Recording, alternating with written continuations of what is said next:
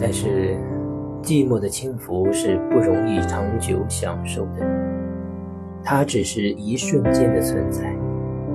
世界有太多的东西不时地提醒我们，提醒我们一件煞风景的事实：我们的两只脚是踏在地上的呀。一只苍蝇撞在玻璃窗上，挣扎不出去，一声“老爷太太，可怜可怜我这个瞎子吧”。都可以使我们从寂寞中间一头栽出去，栽到苦恼烦躁的漩涡里去。至于催租力一类的东西打上门来，或是石毫力之类的东西半夜捉人，其足以使人败兴生气，就更不太言了。这还是外界的感触。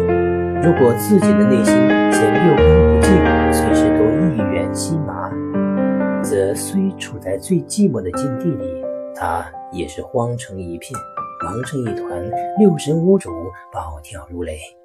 他永远不得享受寂寞的幸福。